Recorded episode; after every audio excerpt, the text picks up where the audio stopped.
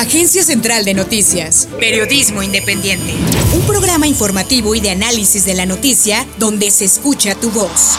Donde se escucha tu voz.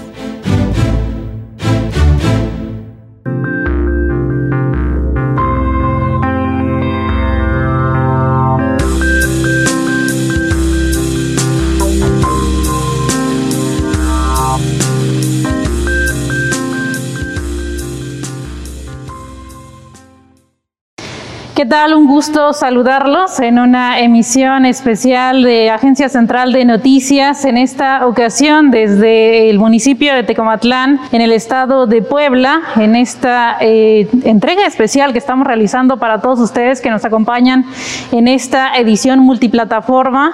Gracias por acompañarlos en esta ocasión.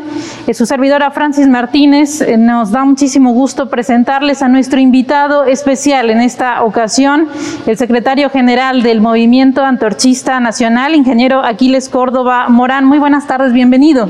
Buenas tardes, Francis. Muchas gracias por la invitación. Hemos eh, pedido precisamente que nos reciba en estas condiciones todavía de emergencia sanitaria, guardando eh, las medidas de sana distancia, por supuesto, que ustedes son una de las organizaciones que precisamente han puesto mucho énfasis sobre la situación que guarda nuestro país. Sin embargo, agradecemos muchísimo que se encuentre con nosotros en esta ocasión para hablar sobre política internacional y la situación en nuestro país. Agradezco mucho estar con Contigo, Francis, de Agencia Central de Noticias. Muchas gracias. Muy informado del contexto internacional, han seguido de manera puntual el proceso de transición en Estados Unidos que ya trae a la presidencia a Joe Biden. El del otro lado del mundo, Rusia, China, con resultados muy importantes en el manejo de la pandemia y lamentablemente en contraste con Estados Unidos que eh, tiene eh, pues una cantidad impresionante de ciudadanos que han perdido la vida lamentablemente y un número también muy, muy alto en cuanto a contagios. ¿Cómo precisamente eh, se podría revalorar en este sentido la alternativa política que, representan estos, estos sistemas económicos? ¿Cómo arranca el 2021 en el panorama internacional desde el punto de vista de Antorcha Campesina? Los mm, países eh, en los que existe la economía de libre mercado, la economía de libre empresa, que son la buena mayoría de los países de la Tierra, se presenta el mismo problema por razón de que el modo de producción es el mismo. Y creo yo que en todos estos países y en México, por supuesto, también, ese problema eh, consiste en la creciente e imparable desigualdad que se está dando en las sociedades de todos estos países, que en muchos casos, sobre todo en los que, que tienen una economía más pequeña y menos desarrollada, se traduce directamente en un gran incremento de la pobreza.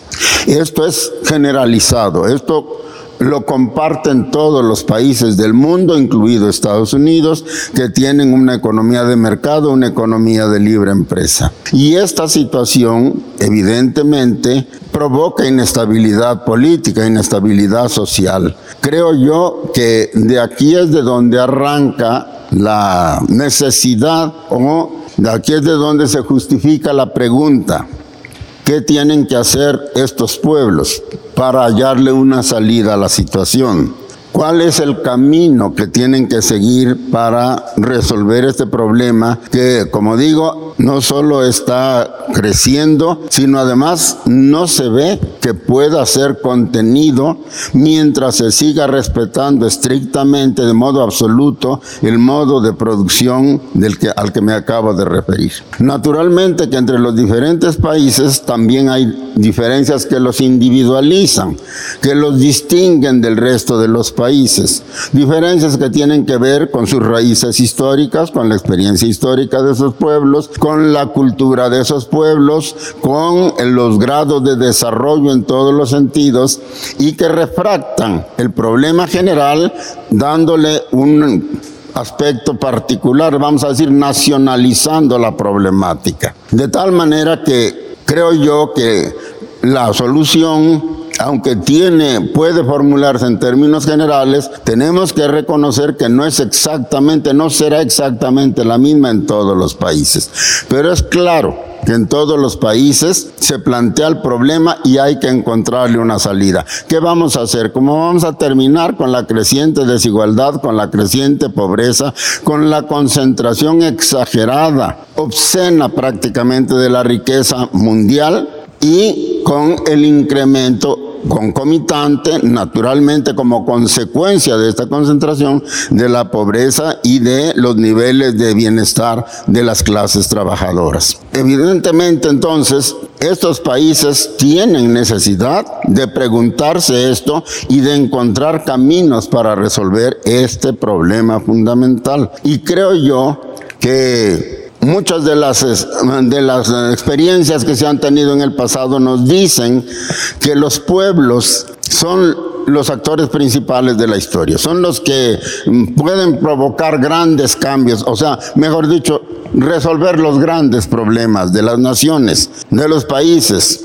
pero lo han intentado en ocasiones anteriores y han fracasado o han alcanzado una solución limitada que muchas veces dura poco y se revierte en contra de los trabajadores y de las masas populares. Esto se debe básicamente desde mi punto de vista al hecho de que las clases trabajadoras van a la lucha, van al, al esfuerzo por cambiar su situación, pero sin tener claro qué es lo que buscan, cuál es la verdadera meta, cuál es el, cuál es su proyecto de país que de implantar en lugar de aquel que los obliga a movilizarse, que los obliga a rebelarse incluso buscando una solución. Los pueblos tienen que tener clara su propia demanda, su propia meta histórica. Tienen que tener claro qué, cuál es la solución en la que creen, cuál es la solución que buscan para que no vuelvan, para que no eh, hagan un esfuerzo inútil, para que no se, eh, para que no fracasen en el intento de resolver su propia problemática. Y es aquí donde aparece la importancia de experimentos o de, de ejemplos como el que nos da China o como el que nos da Rusia.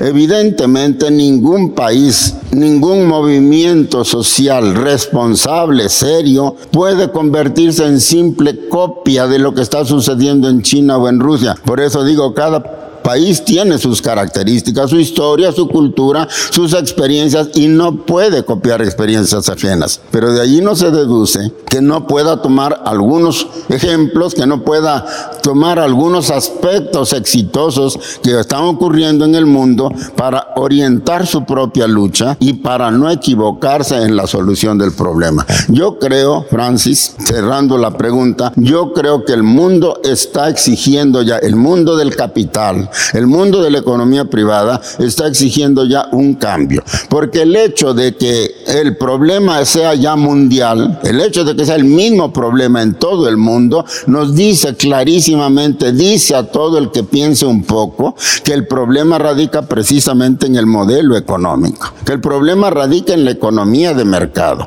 Y esto quiere decir que o bien le ponemos límites, o bien los gobiernos y obligados, presionados por los pueblos, limitan, reorientan el desempeño de estas economías, el desarrollo de estas economías, o bien buscan otro modelo económico superior que realmente resuelva los problemas de la gente. Entonces, ¿cómo apreciar lo que hace China y Rusia, evidentemente no nos van a dar ellos la solución absoluta como una receta, pero creo yo que nos dan lecciones muy importantes que nos demuestran que hacer las cosas mejor y de modo diferente, sin tanta desigualdad, sin tanta pobreza, sin tanta injusticia, es posible hacerlo. Y China es un ejemplo muy, muy elocuente en eso. Creo yo que los pueblos pueden sentirse inspirados y esperanzados por el ejemplo que nos da China y de alguna manera también la Federación Rusa. En ese sentido, eh, muchos eh, políticos, eh, no solo en México, sino a nivel mundial,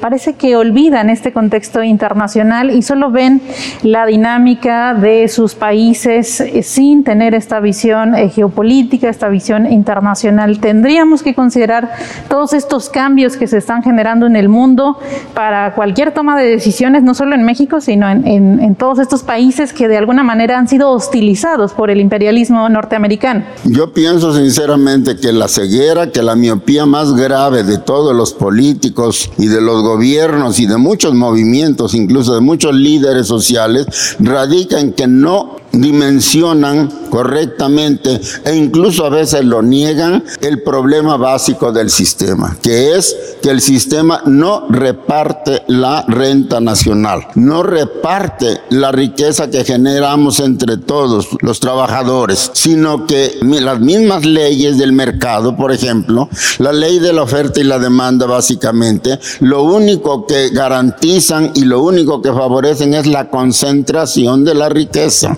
La economía de mercado no tiene mecanismos automáticos para repartir la riqueza, para implantar la justicia social. Esto nos lleva a una conclusión muy clara. El reparto se tiene que hacer por parte del gobierno, por parte del Estado. Tiene que haber una política intencionalmente diseñada para repartir la riqueza social, cosa que el mercado no hace ni va a hacer nunca. Y mientras esto no se entienda y los gobiernos no se decidan aplicar una política de justicia social, de mejor reparto, de un reparto equitativo de la renta, nacional, el problema no solo no se va a resolver, sino que se va a continuar agravando, como lo estamos mirando en los propios Estados Unidos. Entonces, decía yo, la miopía más grave de muchos gobiernos y muchos políticos y muchos líderes es que no ven este problema. Y entonces le dan otra explicación y aplican medidas que evidentemente no atacan el, el verdadero fondo de la cuestión. Creo, además, y es cierto, muchos de ellos ven a sus países como si fueran una ínsula, como si fueran algo aislado del resto del mundo. Y eso es, no solo es un, eh, un error grave, no solo es un error de miopía política, sino que además es un error que trae muy graves consecuencias